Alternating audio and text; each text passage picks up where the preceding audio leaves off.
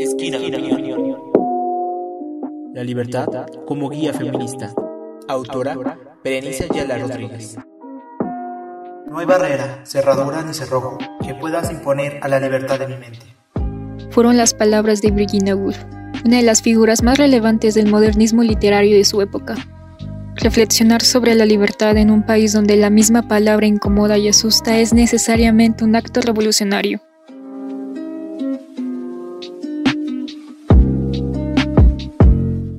Hablar de la libertad es un acto que poco a poco ha ido perdiendo su impacto a nivel social. Lo que empezó como una de las principales metas del ser humano, una causa por la cual miles de personas dieron sus vidas a lo largo de la historia, ahora no es más que una palabra cualquiera, comparable con cualquier otra de nuestro vocabulario cotidiano. A ti que me estás escuchando, te pregunto, ¿qué sientes al pensar en libertad? ¿Qué viene a tu mente al escuchar esto? Una de las razones por las que considero esta palabra ha perdido su valor es por la forma en la que la entendemos actualmente. Dentro de las definiciones más comunes podemos encontrar que, idealmente, es un sustantivo abstracto, un derecho, una condición, pero ¿por qué estamos tan seguros? La comunidad feminista reflexiona sobre esta libertad constantemente, pero no solo entendiéndola como un derecho plasmado en nuestra Constitución, sino como una realidad tangible. Si esta libertad no se reconoce en su máxima expresión, entonces podría decirse que nuestra ley suprema no es más que una utopía. Por esto mismo, hasta que esta condición sea observable en cada mujer, la búsqueda por la libertad seguirá siendo la línea que guía nuestro pensar y actuar como movimiento.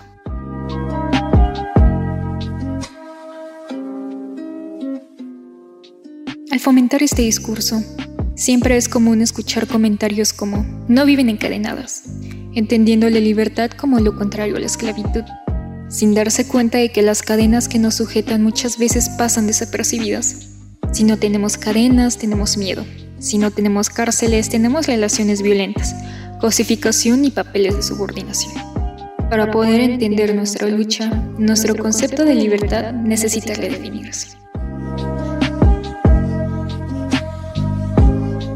El pasado 21 de agosto del presente año, en su habitual conferencia de prensa, el gobernador Barbosa reconoció que, al menos en Puebla, existe un problema de desigualdad estructural, el cual impide que la estrategia de combate a la delincuencia logre bajar los índices de feminicidios de la misma manera que con otros delitos. Es un asunto de sociedad, el que nos tiene que involucrar todos, señaló el gobernador. Este es un problema que está en alza en el estado de Puebla, en lo que va del año, se cometieron 38 feminicidios, a diferencia del año pasado que se cometieron 36. Estas cifras representan un aumento del 5.6%. Al fin y al cabo, el miedo de la mujer a la violencia del hombre es el espejo del miedo del hombre a la mujer sin miedo. Eduardo Galeano, 2013.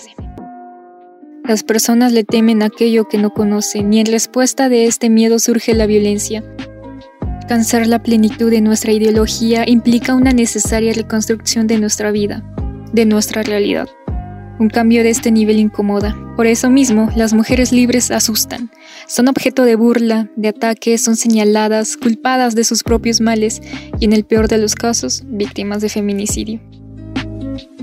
Luciana Parker, 2019, señala. Una parte significativa de la juventud está entrando a la política a través de los feminismos lo que representa un desafío no solo al feminismo, sino a la forma de hacer política en general.